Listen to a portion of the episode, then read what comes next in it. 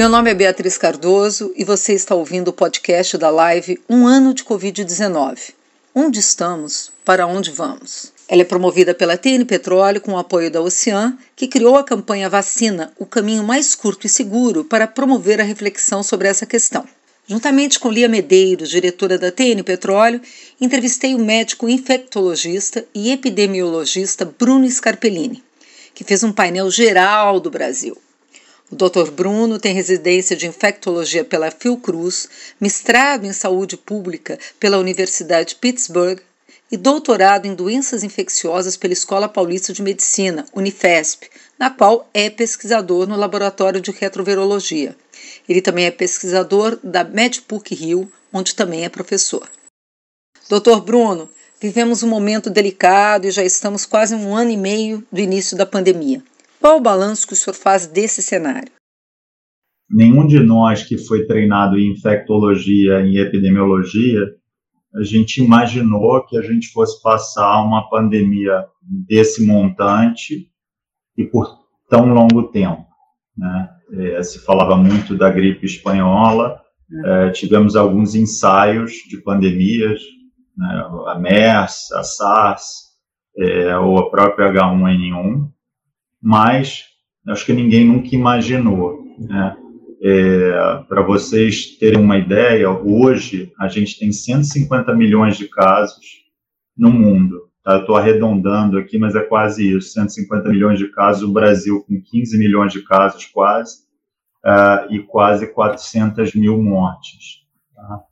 É, então, assim, é um cenário que é um cenário muito preocupante. Acho que também a gente sabia da possibilidade de variantes é, em, em, pandemias como da gripe, mas ninguém imaginava nas variantes do coronavírus. Né? É, isso também deu um toque é, um pouco um pouco mais intensificado no que a gente vem vendo ou vem observando é, nos últimos meses. Se vocês repararem, é, a gente chegou em 150 mil mortes em 2021, muito mais rápido do que a gente chegou uh, em 2020. Em 2020, a gente chegou, isso, se eu não me engano, em setembro, mais ou menos, uhum. tá? É, setembro, outubro. É, a gente já chegou a esse número em abril, né? É uma diferença da pandemia do ano passado para essa que a gente está vivendo agora, além da variante amazônica, que é a variante predominante, em 60%, 80% dos casos na maior parte dos estados, é que a, a, a, infecção, a pandemia, o ano passado, ela foi bem ritmada por região. Então, primeiro região sudeste, depois norte, nordeste, sudeste de novo, sul, centro-oeste e interior. O que a gente viu recentemente no começo do ano foi basicamente todo o mapa brasileiro ao mesmo tempo igual, vermelhinho. Né? Não sei se vocês lembram daquele mapa da Fiocruz que foi divulgado, é, mostrando é, basicamente uma, literalmente uma pandemia nacional com o risco do colapso do sistema de saúde nacional. O que é o colapso do sistema de saúde? É, é, imagina assim, é, Bia, se alguém chega para mim e fala assim, ó, oh, Bruno, eu vou sair de férias, você pode cuidar dos meus pacientes? Sim, posso cuidar dos seus pacientes. Isso foi o que aconteceu o ano passado. Bruno, o que está acontecendo esse ano? Bruno, eu vou sair de férias, você pode cuidar dos meus pacientes? Não, porque eu não tenho mais espaço.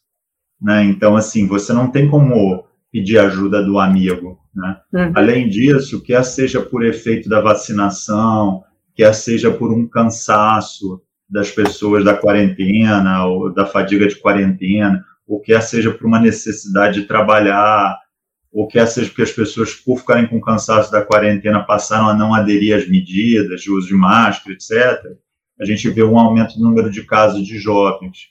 Né? Então, hoje, você tem é, quase mil por cento de aumento de número de casos entre pessoas entre 30 e 50 anos, mas principalmente na faixa etária de 40 a 50. Né? Isso tem impactos é, na cadeia de transmissão é, e impactos econômicos é, muito altos. Então, é, acho que a gente ainda não, não conseguiu é, não conseguiu resolver esse problema. É, acho que é, a gente foi melhor do que a gente imaginava, mas é muito provável que até o meio do ano a gente chegue a números semelhantes a que, que foram previstos pelo Colégio Imperial de Londres, que falava de meio milhão de mortos a 750 mil mortos até o fim da pandemia. Então, é possível é, que isso aconteça. É, Nós já estamos em 400 mil, né? Exatamente, exatamente. Estamos terminando, entre aspas, a segunda onda. O Brasil tem uma característica é, peculiar que tanto na primeira onda quanto na segunda onda sempre se estabelece um platô. A, uhum. a onda ela não faz assim, ela ela faz assim, depois ela vira uma pororoca, ela Sim. vira uma onda constante. É, no ano passado essa onda foi baixinha, mas ela continuou. O problema desse ano é que, pelos, pelo menos os números atuais, o, platô, o platô é muito alto. Né? O que, que a gente poderia ter feito diferente? Né? É, além de verdadeiros lockdowns quando necessário, com ajuda e suporte econômico e social, a gente devia ter feito principalmente ampla testagem. Testagem, rastreamento de contactantes, testagem de contactantes. É óbvio, num primeiro momento, faltava teste mundialmente, mas hoje é, isso não é o caso. Né? Então, é, era importante que a gente fizesse esse controle. Lógico que as vacinas estão ajudando bastante, mas se estima que para vacinar a população inteira do mundo demore em torno de dois anos e meio. Né?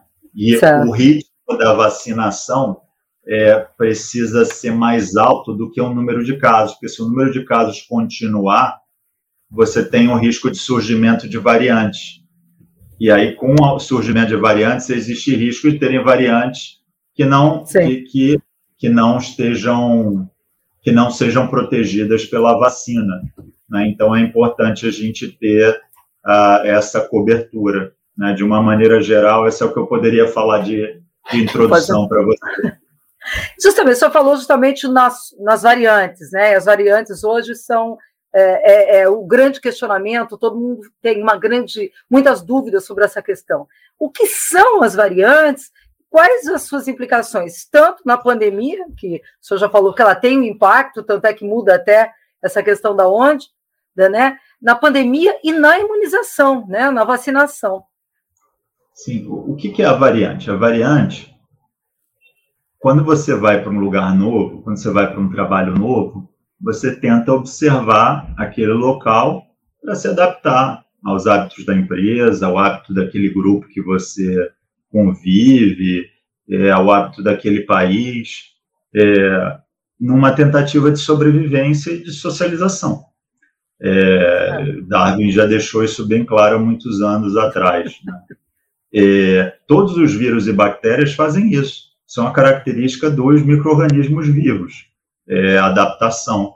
E aqui o que, que o vírus faz? Ele cria mecanismos de adaptação para que ele possa se perpetuar.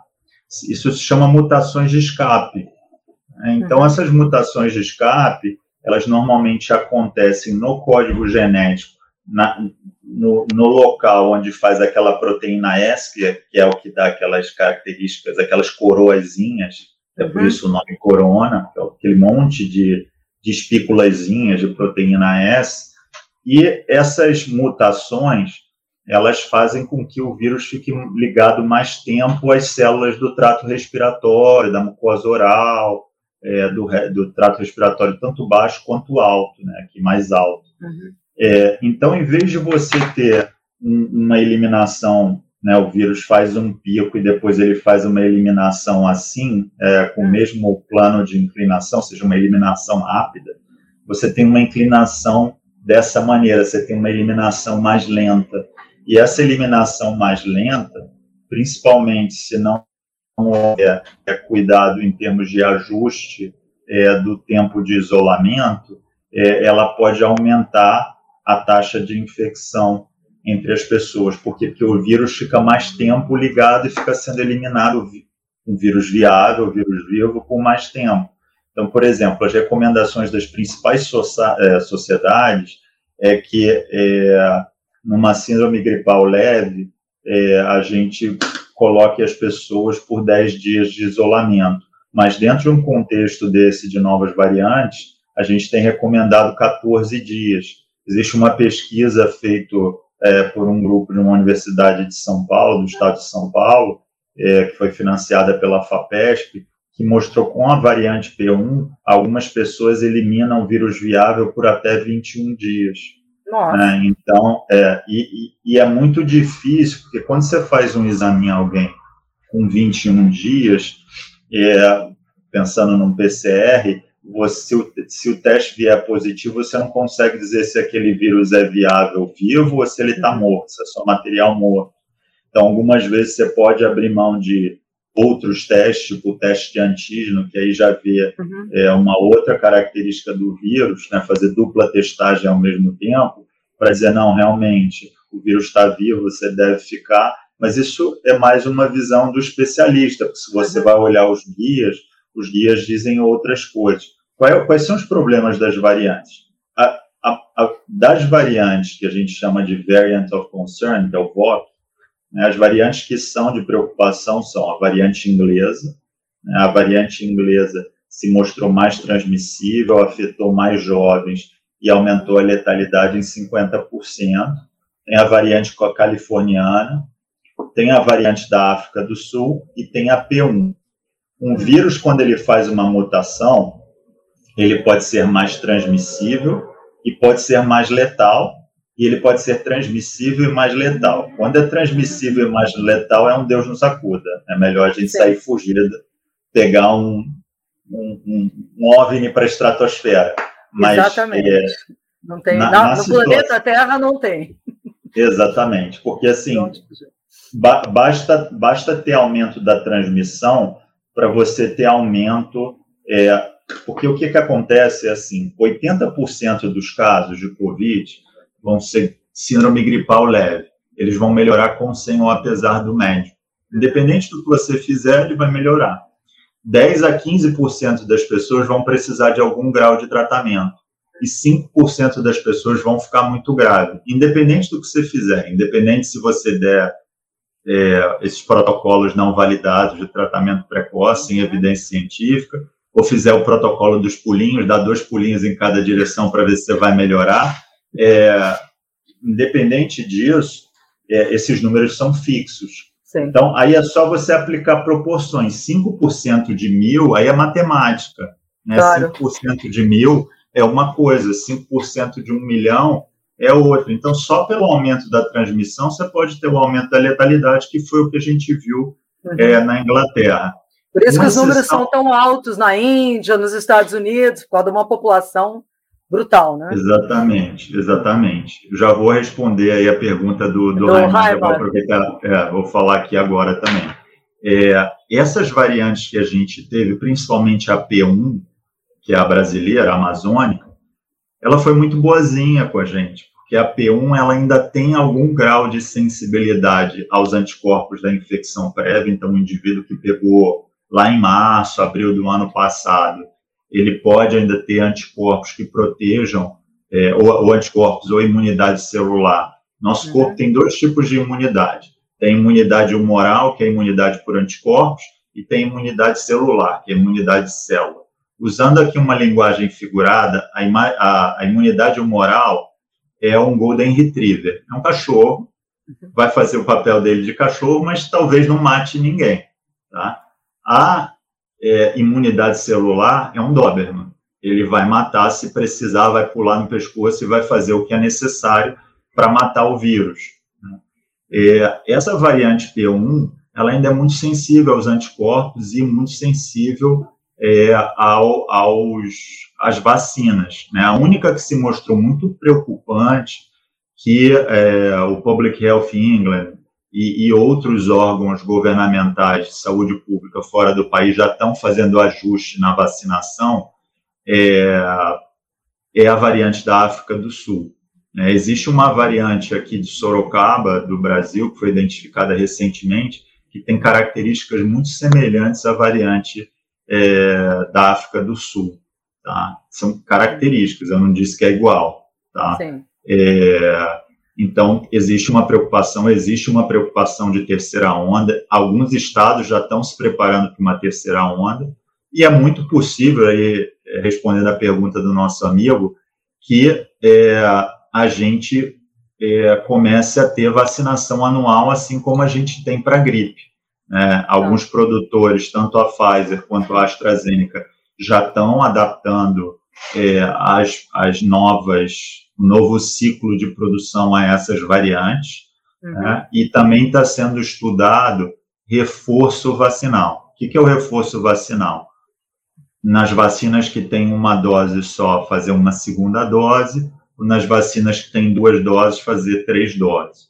Essas três doses podem ser do mesmo imunizante, então vou dar um exemplo aqui, AstraZeneca, AstraZeneca, AstraZeneca, uhum. ou isso se chama isso se chama reforço homólogo, porque você usa a mesma vacina, ou é. você pode fazer um reforço heterólogo. O que, que é isso? Ah, tomei AstraZeneca, AstraZeneca e vou tomar uma terceira dose de Pfizer, né?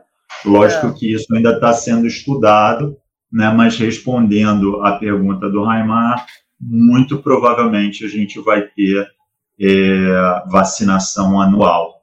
Tá? Então, assim, se você não está satisfeito com o seu calendário vacinal com a vacina que você ganhou esse ano, não se preocupe que o ano que vem você talvez consiga ajustar para aquilo que você gostaria, né? até porque vai ter mais disponibilidade de vacina.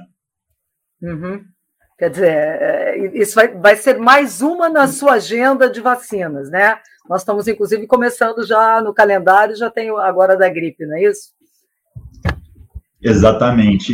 Isso é até um tema, é, um tema bacana de a gente trazer, né? Porque vira e mexe, quando eu termino a consulta no consultório, uhum. né?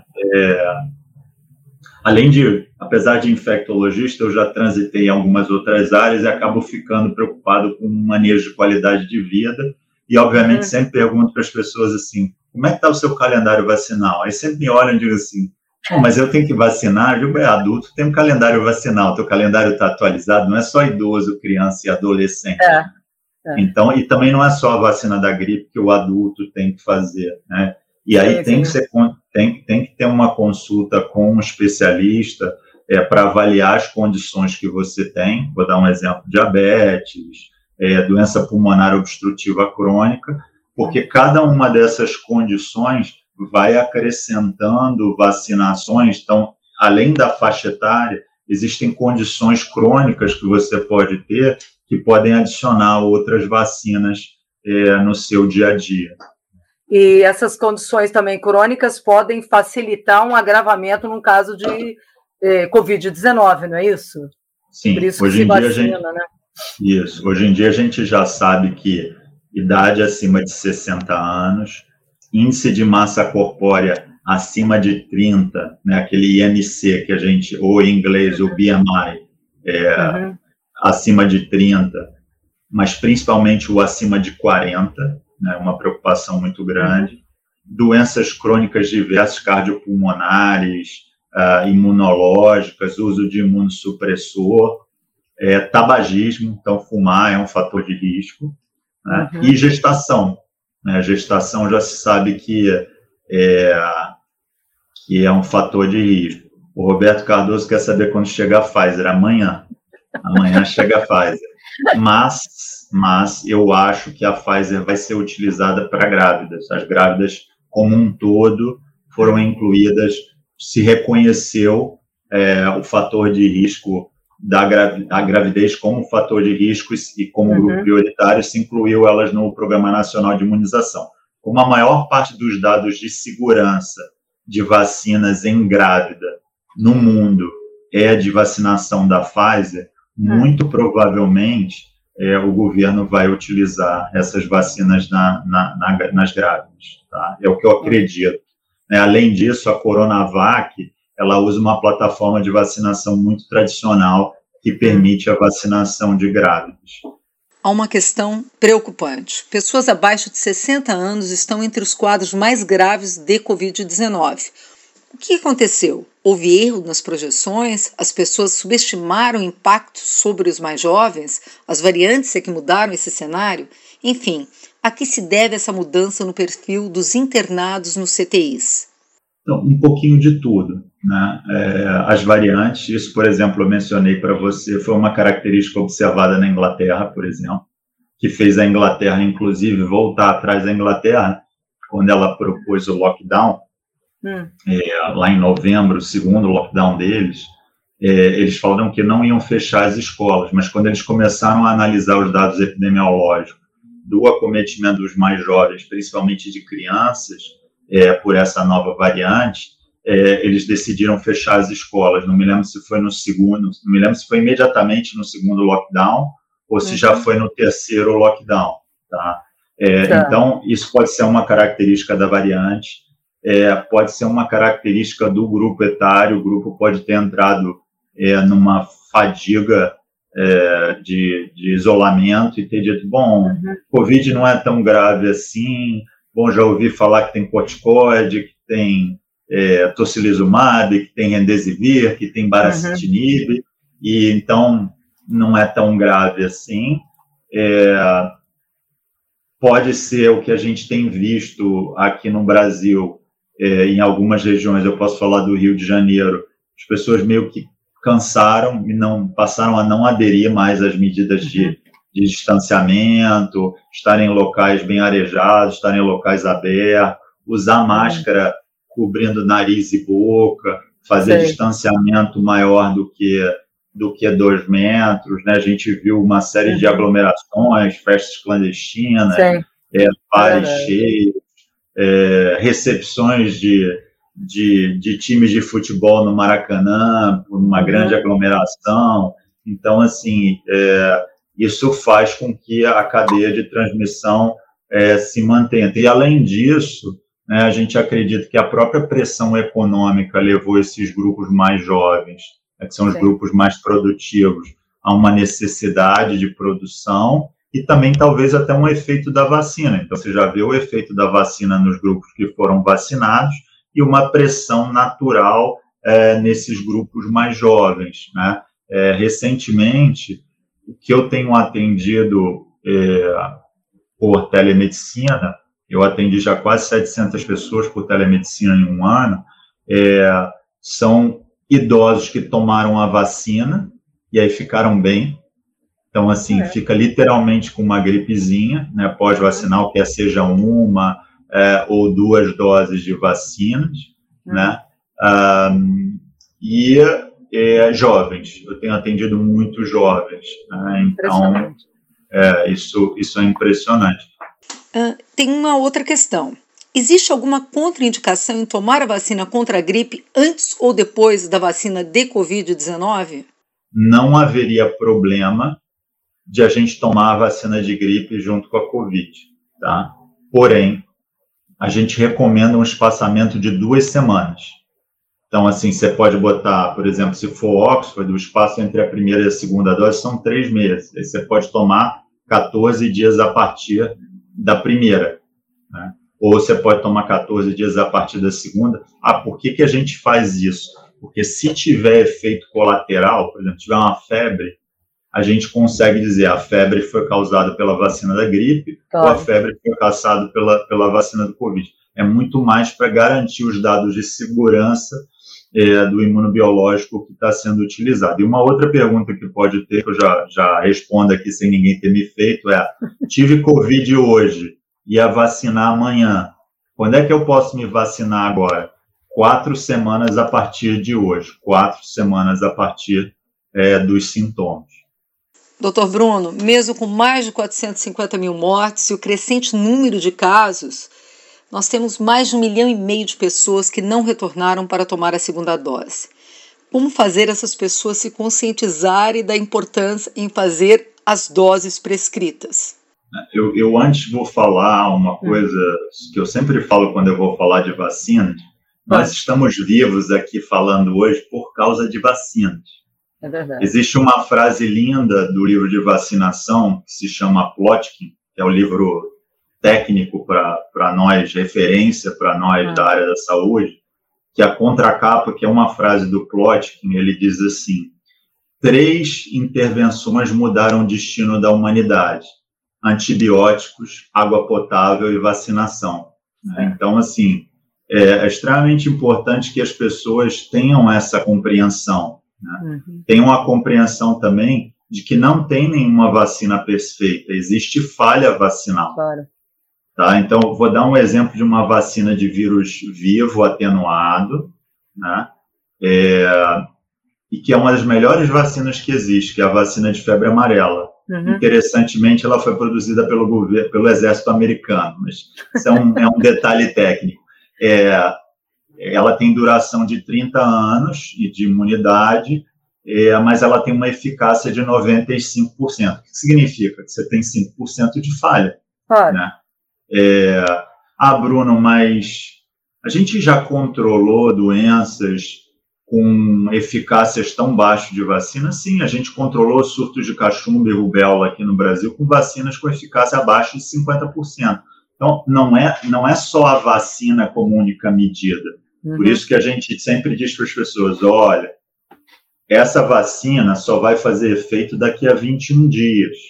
Né? É, nesse período, é, e depois também você precisa continuar com os cuidados, então distanciamento, lavagem das mãos, uso de máscara, né, a realização do exame é, logo no aparecimento de sintomas. Existe um mito urbano de que o exame só dá positivo no quinto dia, não, ele já dá uhum. positivo no primeiro dia. A melhor performance do PCR, não importa se é o de, de daqui, da, do nariz ou se é aquele lá do fundo da garganta ou de saliva, uhum. é, ele acontece é, entre o terceiro e o quinto dia, mas você já pode ter um teste positivo no primeiro e no, no dia, no, no, no, segundo dia. Rastreamento de contactantes. O que, que é o rastreamento do contactante? Eu estava doente, você teve contato comigo nós dois nos isolamos, eu comunico você e comunico as pessoas uhum. que estavam comigo nas 48 horas antes. Então, antes de você ter o primeiro sintoma, você já está uhum. transmitindo é, 48 horas antes. Certo. Essa pessoa, se a gente tivesse contato hoje, eu e você, Bia, você deveria se testar daqui a uma semana. Então, rastrear Sim. e testar os contactantes é, é, é, é muito bom, tá? É, tá. E, e, e em alguns países que tiveram é, sucesso no controle, eles fizeram esse rastreamento ativo de contactantes hum. de, casos. Que, era, que é o que a gente deveria utilizar também, respondendo a sua pergunta. Eu circulei, mas eu vou responder. É, uhum. é, é, é, o que a gente deve fazer, busca ativa desses casos é, uhum. de pessoas que só tomaram uma dose, né? Uh, e certo. precisam tomar uma segunda dose. O esquema vacinal, aquela eficácia que você que é mencionada, ela só é atingida com um esquema de duas doses para as vacinas que são de duas doses. No Brasil, uhum. só tem vacina de duas doses. Existem algumas. Vou, vou, fazer alguns comentários aqui, que são comentários que eu sempre recebo pergunta. Uhum. A eficácia de 90% é melhor do que a eficácia de 50%, não, porque a gente está comparando maçãs com bananas, porque cada estudo foi feito de uma maneira. Então, o que é definição de caso aqui é, para empresa A pode não ter sido a mesma definição. O próprio protocolo da, da Coronavac, por exemplo, do Brasil é diferente de outros países. A eficácia da Coronavac no hum. Brasil ela é diferente da eficácia da Coronavac em outros países. Né? Então, é como, como se assim, a empresa A de petróleo dissesse, ah, meu petróleo de alta qualidade tem essa definição. E uhum. aí a empresa B dissesse, não, meu petróleo de qualidade não, não segue aquela mesma da empresa A, meu petróleo, a definição é essa. E por causa disso, não dá para a gente comparar. Então, qual é a melhor ah, vacina? Aquela que a gente tiver disponível. Por que isso? Que hoje a gente, sabe o que a gente tem de eficácia de tratamento? Zero. A gente não tem nenhum tratamento eficaz. Não existe aqui o que é o Tamiflu para gripe, o que é o Tamiflu, não sei se vocês lembram no H1N1, um medicamento que a gente tomava por cinco, por cinco dias, que tirava a gente do risco de morrer, de ir para o CTI, de uhum. ventilação. Aqui esse medicamento não existe. Não existe. Infelizmente. Tá? Quer dizer. Então, É, ah, Bruno, mas eu ouvi que tem corticoide, sim, mas aí a gente está tratando os casos graves, os casos que já uhum. estão no CTI, os casos muito graves. O que a gente precisa é tirar todo mundo do CTI. Né? É, claro. É, então, Até evitar que ele chegue lá, né? Evitar, tentar, mas não tem como evitar, né? Que ele chegue no CTI.